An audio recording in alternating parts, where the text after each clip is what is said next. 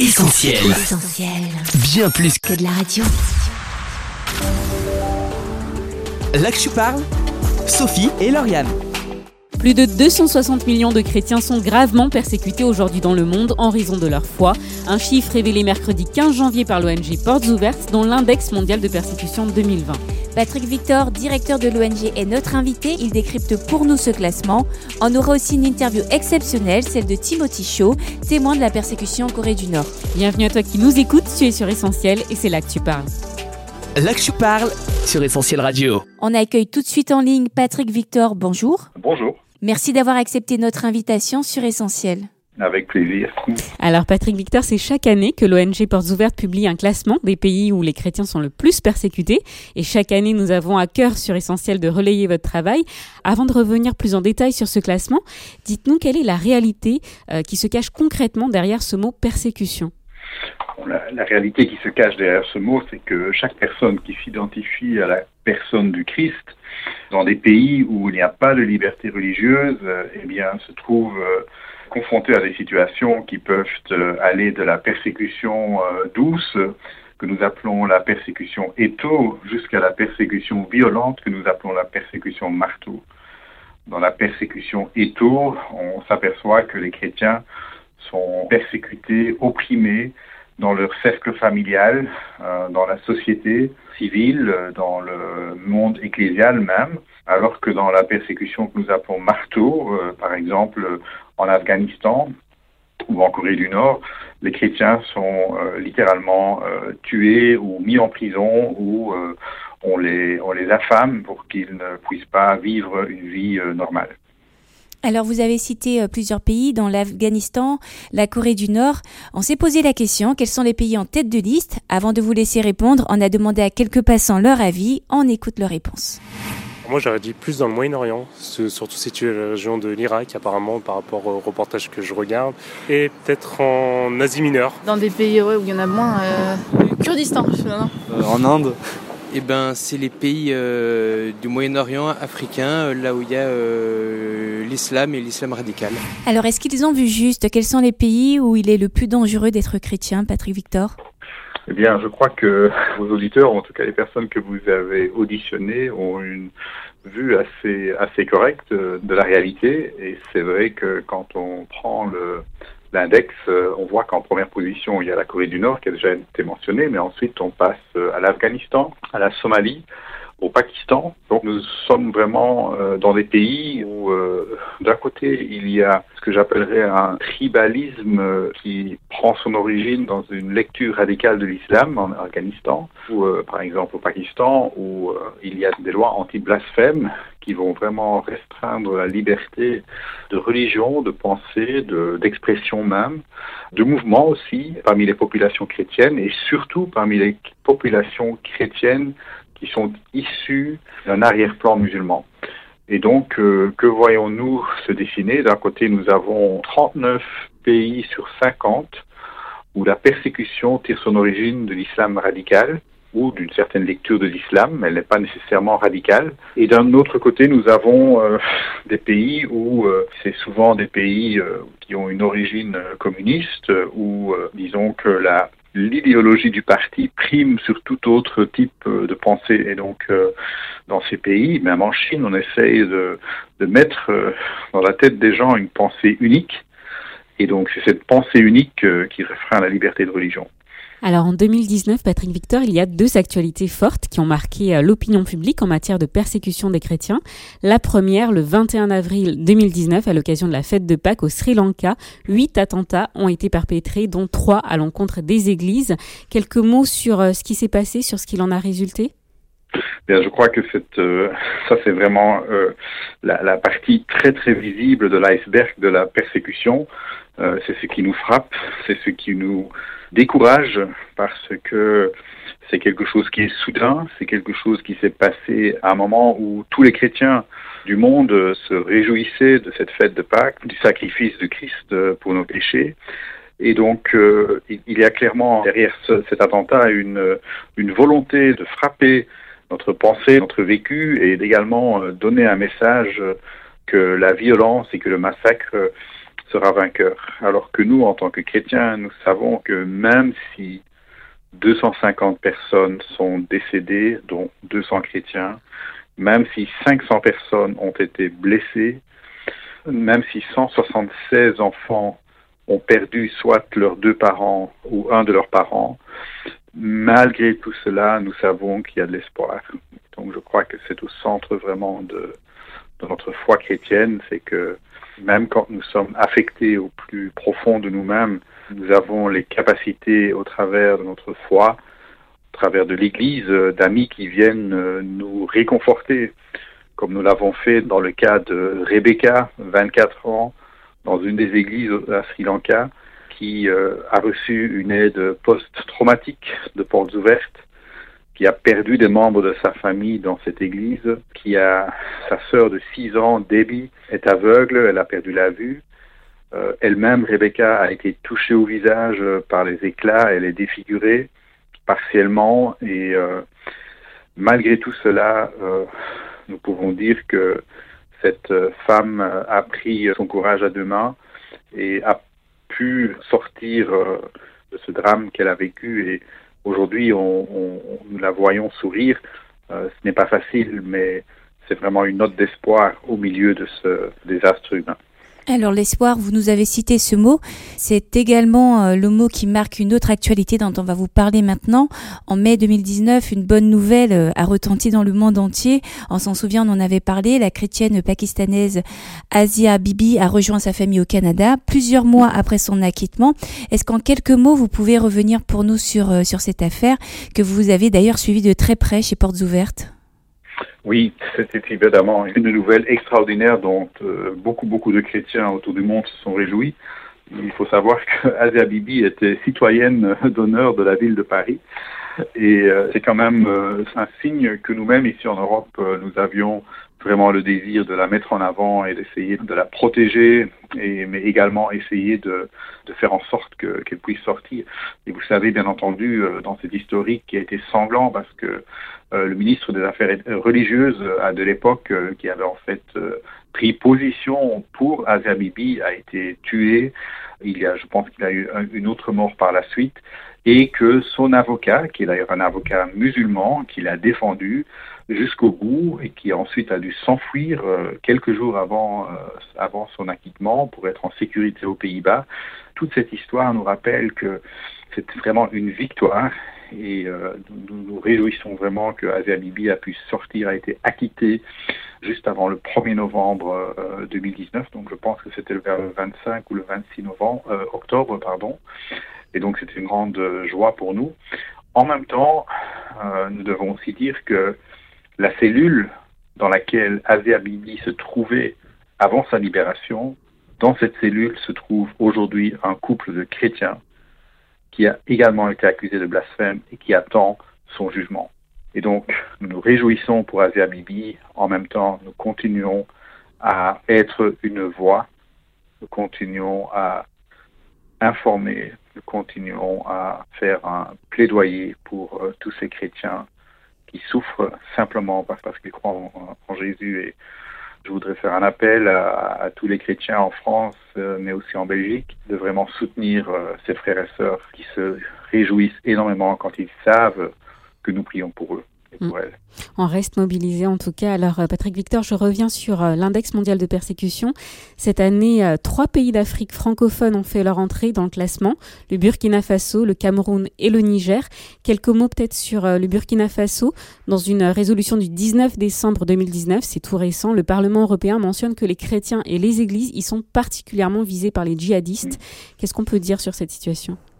Je crois que ce qu'on peut dire, c'est que c'est une situation qui nous préoccupe euh, très fortement parce que nous voyons une avancée du euh, djihadisme dans cette région, qui est quand même une région très sensible. Le Burkina Faso est un pays où il y a une tradition de multiculturalité, euh, multiculturalité religieuse. Il y a une cohabitation pacifique depuis des dizaines et des dizaines d'années entre les musulmans et les chrétiens. Et c'est cette euh, cohabitation pacifique que le djihadisme essaie de détruire. Et donc euh, le Burkina Faso euh, représente un verrou. Et si ce verrou saute, il est possible que d'autres pays soient également gangrénés par le djihadisme. Et donc, nous sommes vraiment tristes de ce qui se passe là-bas. Nous avons apporté une aide humanitaire d'urgence en novembre 2019 pour aider 560 familles qui étaient dans le besoin et qui se trouvent dans un camp de réfugiés à Kaya, qui est une ville au nord de Ouagadougou. Ce sont des réfugiés qui sont venus du nord. Et parmi ces réfugiés, il y a beaucoup de familles qui sont fragilisées fragilisées parce qu'elles ont vu l'horreur, euh, fragilisées parce que dans le cas d'une famille, euh, le père a été tué. Et donc, euh, voilà, ce sont des situations très, très difficiles où, où nous devons vraiment intervenir pour arrêter cette, avancée et on le comprend tout à fait. Alors on reste euh, sur le continent africain. En 2019, le gouvernement algérien a fait fermer plusieurs euh, églises évangéliques. Nous avions d'ailleurs euh, interviewé à ce sujet le pasteur Salah et vous-même. L'Algérie, on le rappelle, qui occupe la 19e place dans l'index. Depuis les élections du mois de décembre, est-ce que la situation, selon vous, a évolué? Je, ne sais pas si on peut parler d'une situation qui a évolué. On va plutôt parler d'une situation qui est en mode de stagnation, dans la mesure où c'est vrai que le Parlement européen a voté et qu'une lettre euh, de tous les pays de l'Europe euh, est arrivée chez le gouvernement algérien et donc euh, ce message a dû faire un effet, surtout que bon, c'est vrai qu'avec les, élections, ça va peut-être aider la cause des, des, chrétiens protestants évangéliques en Algérie. Je pense qu'il y avait un signal quand même positif de la part du nouveau président qui a limogé euh, son ancien, je crois que c'était son ministre euh, de l'Intérieur. Et donc, euh, nous devons continuer à avoir l'espoir pour ce pays, continuer à soutenir les chrétiens d'Algérie, parce que ce serait vraiment formidable si les églises ouvrent, en tout cas celles qui ont été fermées. Et à ma connaissance, ces églises sont toujours fermées, mais par contre, et c'est ça, c'est l'effet de stagnation, c'est que les églises qui auraient dû être fermées suite euh, à la fermeture de la plus grande église à Tizi Ouzou euh, n'ont pas été fermées. Et donc, euh, il y avait un plan pour le faire et ce plan a été arrêté et nous pensons que c'est grâce aux actions de plaidoyer qui ont été menées par les chrétiens français et belges et européens. Et donc, on est vraiment reconnaissant qu'il y a eu cette mobilisation tant au niveau de, des chrétiens euh, d'ici, mais également au niveau du Parlement européen, également au niveau des Nations Unies euh, et dans les pays comme les États-Unis et la Grande-Bretagne. Alors il y aurait encore beaucoup à dire sur de nombreux autres pays. Patrick Victor a un regard sur l'avenir. Les choses sont-elles amenées à évoluer en termes de tolérance religieuse? On a recueilli euh, quelques avis à ce sujet. On écoute et on vous laisse réagir. Bah, je pense que ça dépend. Euh, par exemple, en Occident, ça devient plus laïque, disons, mais dans d'autres pays, euh, je sais pas trop, je connais pas trop la culture, mais. Quand on voit que les régimes, par exemple au Moyen-Orient, s'islamisent un peu, peut y avoir de, un peu plus de persécution au fil du temps, oui, c'est possible. J'ai l'impression que ça va pas évoluer, non, pas du tout. Il y a certains peuples qui souhaitent euh, dominer le monde. Bah, il y a quand même des grandes mesures qui sont prises pour euh, que ça essaie d'évoluer, mais euh, je pense que ça va prendre du temps, parce que la tolérance, c'est assez compliqué en ce moment, donc je pense que ça va prendre du temps, mais c'est vous à évoluer, oui. Ouais, je suis, je suis assez d'accord. Après, je pense que les conflits religieux, c'est les plus extrêmes, donc je suis pas sûr non plus que ça évolue grandement. Patrick Victor, votre réaction? C'est évidemment faire une prédiction euh, sur, l'avenir, mm. c'est toujours difficile. Je ne voudrais pas m'aventurer dans cela. Par contre, euh, ce que nous pouvons dire, c'est que continuons de prier, de soutenir euh, l'Église persécutée.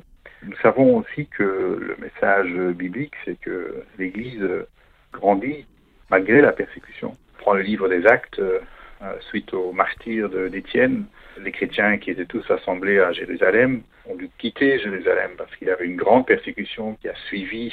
Et euh, la Bible nous dit que les chrétiens ont quitté Jérusalem, ils sont partis, euh, à part les apôtres qui sont restés, mais les autres sont partis. Et c'est au travers de cet euh, exode de Jérusalem que l'évangile a pu être partagé dans d'autres villes, dans d'autres régions, en Judée et, à Césarée et donc et en Samarie. Donc nous voyons malgré tout l'Église grandir malgré la persécution. Nous voyons de nouveaux chrétiens en Iran, malgré la persécution. Et donc, euh, continuons de prier pour euh, ces frères et sœurs qui, prennent des risques, qui sont euh, parfois dans des situations très difficiles. Je pense à cette chrétienne iranienne de 61 ans qui a été condamnée à une année de prison parce qu'elle partageait l'évangile dans son voisinage. Donc, euh, continuons à prier pour, euh, pour nos frères et sœurs. Patrick Victor, merci beaucoup pour le temps que vous nous avez accordé, pour les témoignages aussi qui nous permettent de nous rendre compte de la réalité que vivent certains chrétiens. On reste mobilisés, en tout cas sur Essentiel Radio, pour euh, penser à ces personnes et prier pour elles. Alors, on rappelle le site de l'ONG, c'est portesouvertes.fr.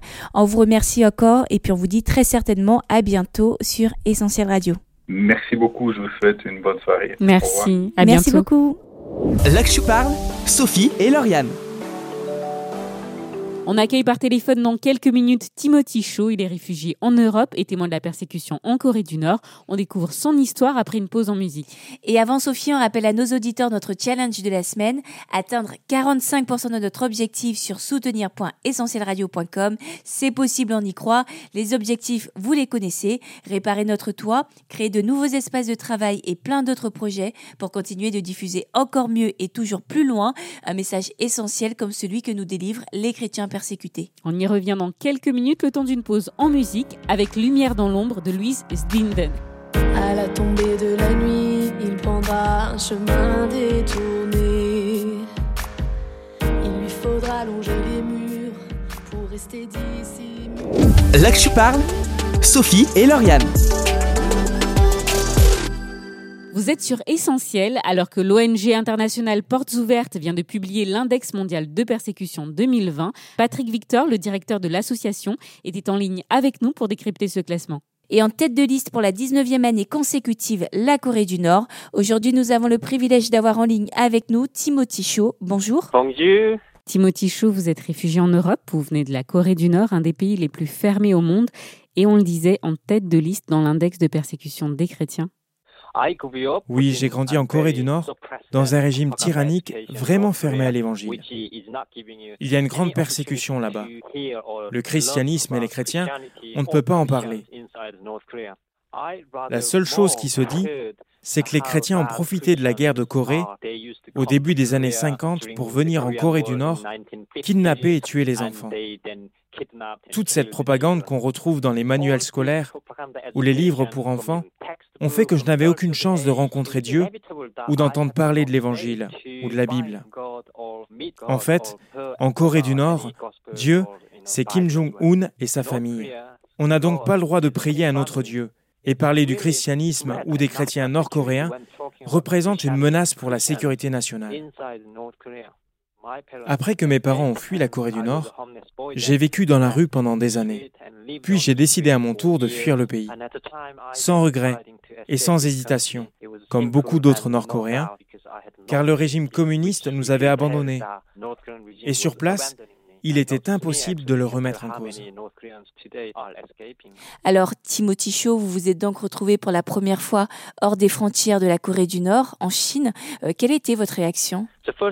La première fois que je suis venu en Chine, c'était très exaltant. On aurait dit un autre monde.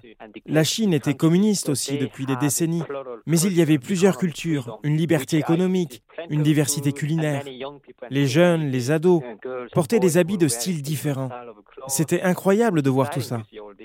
Mais d'un autre côté, avec d'autres enfants nord-coréens, on a été accueillis et mis en sécurité dans une maison, une sorte de refuge tenu par une organisation missionnaire chrétienne. Je me souviens que le missionnaire qui dirigeait cette maison me faisait terriblement peur avec sa croix en pendentif. Il faut dire qu'il y a une énorme propagande anti-chrétienne en Corée du Nord. On nous raconte que les chrétiens sont comme des vampires, qui kidnappent les enfants et boivent leur sang. Par exemple, j'étais persuadé que si je touchais à ce pendentif, mes doigts et mon corps tout entier seraient maudits à l'instant même. Je me sentais tellement mal que je n'ai pas pu rester plus de quelques heures dans ce refuge. Je me suis enfui, alors que ces missionnaires auraient certainement pu m'aider à quitter la Chine. Je suis donc parti pour la Mongolie, où je pensais trouver une société libre. Mais je me suis fait arrêter et on m'a envoyé en Corée du Nord. Et quelles ont été alors les conditions de votre détention en Corée du Nord? En prison, j'ai subi la torture. On m'a battu, on m'a privé de sommeil. Les prisons de Corée du Nord sont vraiment coupables de crimes contre l'humanité. J'ai vu des prisonniers pleurer, hurler. On se serait cru en enfer dans cette prison. Après deux semaines d'enquête sous la torture, j'étais tellement épuisé et à bout qu'ils ont fini par me croire et me relâcher. J'étais envoyé chez ma grand-mère, mais là encore, j'ai réussi à fuir en Chine. C'était ma deuxième évasion. Mais été à nouveau arrêté alors que j'allais dans une école américaine à Shanghai. Dans la prison de Shanghai, j'étais dans le quartier des prisonniers étrangers. Il y avait des Américains, des Japonais, des Colombiens, des Malaisiens et des Coréens du Sud et du Nord. J'étais alors un jeune garçon et vraiment dans une situation désespérée. Si on me renvoyait une deuxième fois en Corée du Nord, j'allais sûrement être exécuté ou déporté dans un camp de prisonniers, avec très peu de chances de survie. En Corée du Nord, on utilise facilement des armes biologiques et chimiques pour éliminer les personnes gênantes. Vous avez l'exemple récent du demi-frère de Kim Jong-un, assassiné à l'aéroport de Kuala Lumpur, en Malaisie. En principe, ces armes militaires sont testées sur des hamsters, des souris ou des rats, mais la Corée du Nord, elle, les teste sur des prisonniers politiques ou des chrétiens. Beaucoup de personnes sont mortes comme cela dans les dernières décennies. C'est terrible, et c'est ce qui m'attendait si je retournais là-bas. Mais Timothy Shaw, vous n'y êtes pas retourné, les événements ont pris une autre tournure. Vous nous racontez? Je partageais ma cellule avec un Sud-Coréen. C'était un gangster. Un gangster qui lisait la Bible. Il m'a invité à faire de même. Alors j'ai commencé à la lire, mais je n'y comprenais rien. Cet homme m'a aussi dit que je pouvais prier et demander à Dieu ce dont j'avais besoin. Et ce dont j'avais besoin à ce moment-là, c'était d'être libéré et de ne pas retourner en Corée du Nord. C'est ainsi que j'ai prié pour la première fois de ma vie. Dieu, ma situation est désespérée, mais si tu existes, si tu es le vrai Dieu, alors permets que je sois libéré. Et en retour, je te donnerai ma vie pour toujours.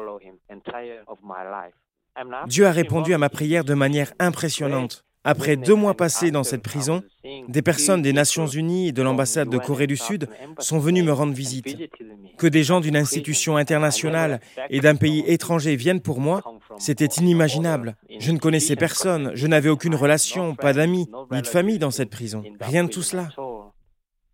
C'était un miracle, et j'ai remercié Dieu. Puis il y a eu une pétition à cause de ma détention.